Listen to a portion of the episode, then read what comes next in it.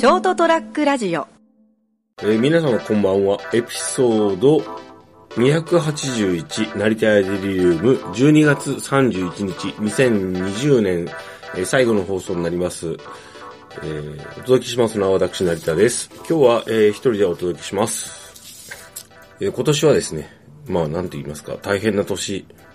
という言葉では片付けられないほど、えー世界、そうですね、世界、世界中が偉い年でしたね。マジで。本当にあの、個別にそれぞれ皆さんが生活の中で、いろんな意味で、本当に、こんなことあるんだっていうような 年になりました。で、えー個人的には今日はですね、12月30日の、えー時間はですね、もう11時ぐらいになろうとしてる時に、えー一人で収録しています。で、まあ世界の話はもう皆様がそれぞれ大変さとか、本当に混乱などを、えー身をもって経験し、そして眺めて観察されていると思うので、語ることはあまりないかなとは思います。あの、そういう意味で言うと、その、楽勝で、なんか、いや、今年もいい年だったな、なんていう人はなかなかね、いないかな、という感じです。で、今まで、ふんわりとした他人事だったような、こう、ものが、一気に、身近な問題として、自分自身の経験とか生活に影響を及ぼしたんじゃないかなと思ってます。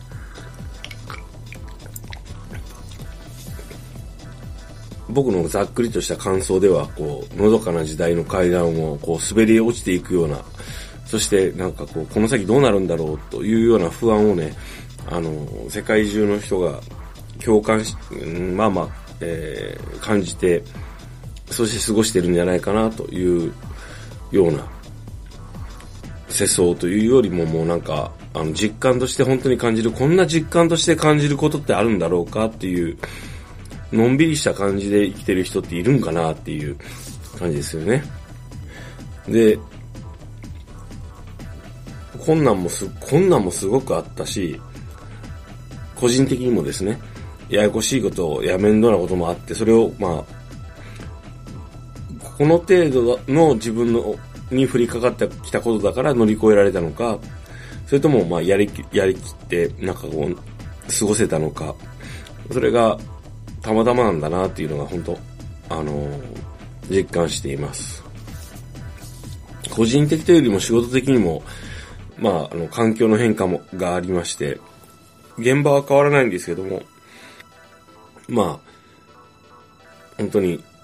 仕事上のこう、会社の、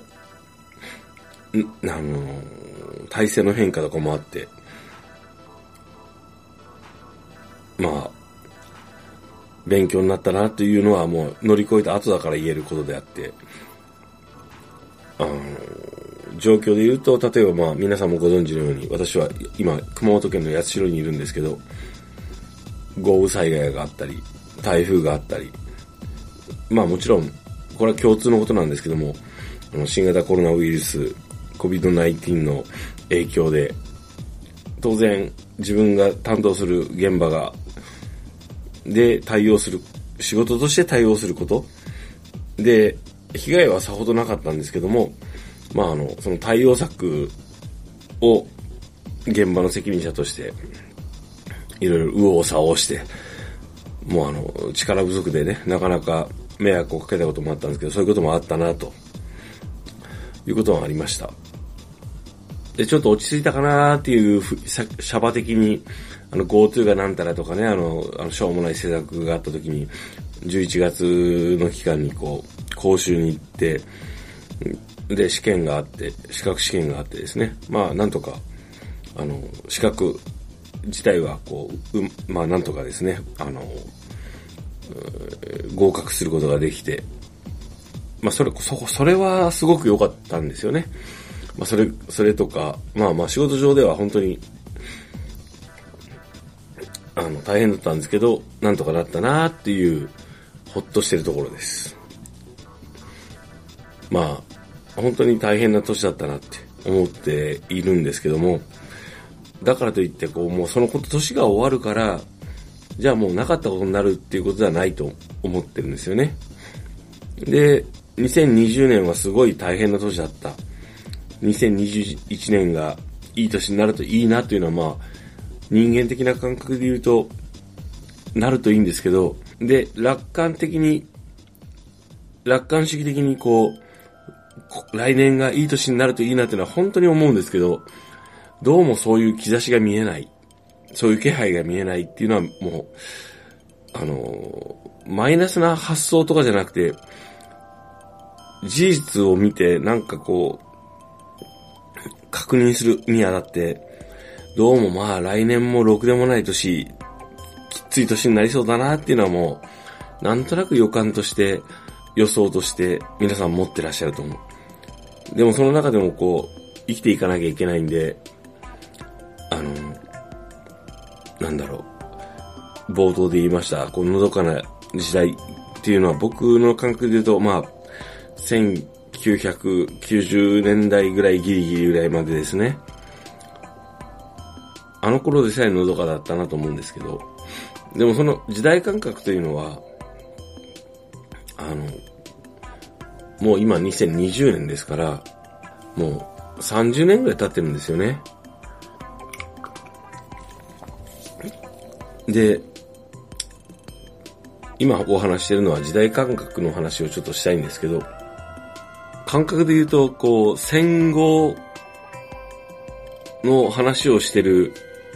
人の話にうんざりしてる1990年のサラリーマンみたいな感じなんですよね。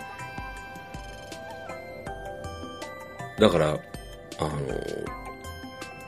の、もう、一時代経ってしまってるということに、さっきふと気づいてですね。で、まるっと時代は変わってるんだなというのを改めて気づきました。で、しんどいけども、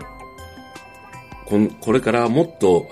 良くなる兆しは見えないということは、もっと悪くなりそうだな、というのだけはなんとなく今思ってます。で、その時代をどうやって生き抜いていかなければならないのかなと思ってうんざりするんですけど、まあ生きてる以上は生きていくしかないんで、生活して仕事して、飯食って、掃除して、洗濯して、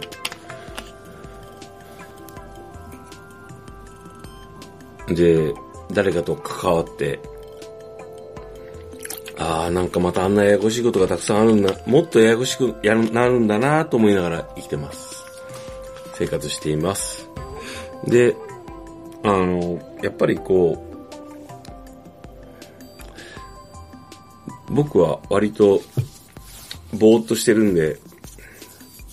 ちょっと鈍いところがあるんでですね、とりあえず忘れないように覚えておこうと思ってます。今日一日が無事に済んだ、無事だったなら、無事にこう生き延びられたのなら、それはまあ人生最良の日だといつも思ってます。これちょっとポエ、ポエミ、ポエムっぽいな。うん。まあでもそう思ってます。まあそう思ってないと生きていけないなと思い、思うところもあるんですけども。でもあの、2020年で割と一番後半で覚えて気になってるのが、あの、日和見という概念です。これはあの、ウイルスの話とかを本でちょっと読んで思ったんですけども、日和見感染、日和見、日和、日和見、日和見感染っていう概念なんですね。人間っていうのは常在菌とかウイルスを常にこう体の中とか蒸気とかに、あのー、いつもずっと備えてるわけですけれども、体が弱っていくと、弱ったり、あのー、病気、えー、病気になるっていうまあ概念もそうなんですけども、そういった時にこう、常在菌とかが悪さするわけですよね。あの、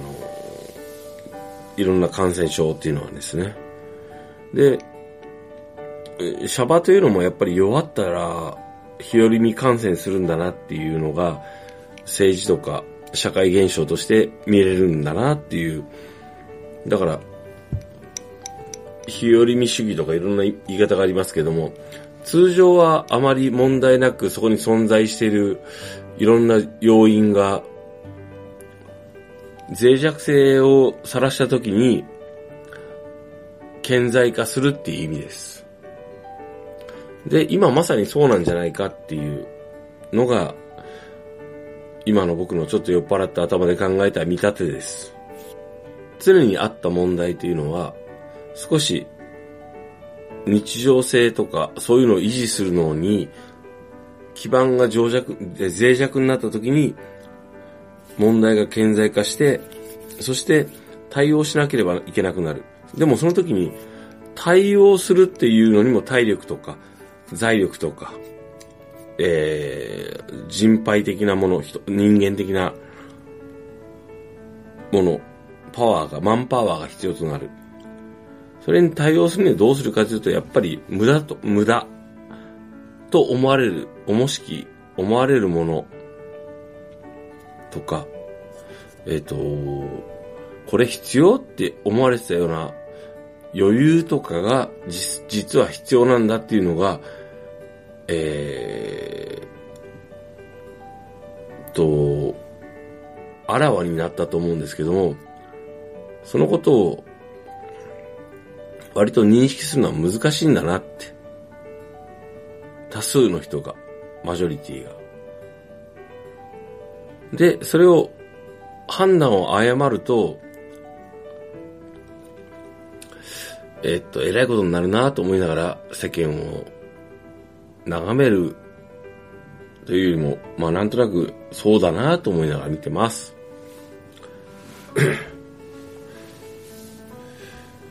本当に大変な年でしたね。でもこれがもっと悪くなるんじゃないかっていう嫌な予感しかしません。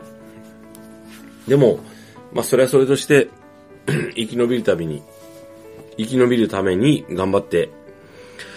まあ頑張るというかまあ、えー、日々の生活を生き抜いていきましょう。皆さん、ショートラックラジオ2020年もお付き合いいただきましてありがとうございます。2021年も、まあ、できることをやって、えぼちぼち番組を更新していこうと思います。お届けしましたのは私、成田でした。えー、ショートラックラジオを、えー、ご愛聴いただきましてありがとうございます。そしてこれからもぼちぼちお付き合いいただければ幸いです。それでは皆様、良いお年をおやすみなさい。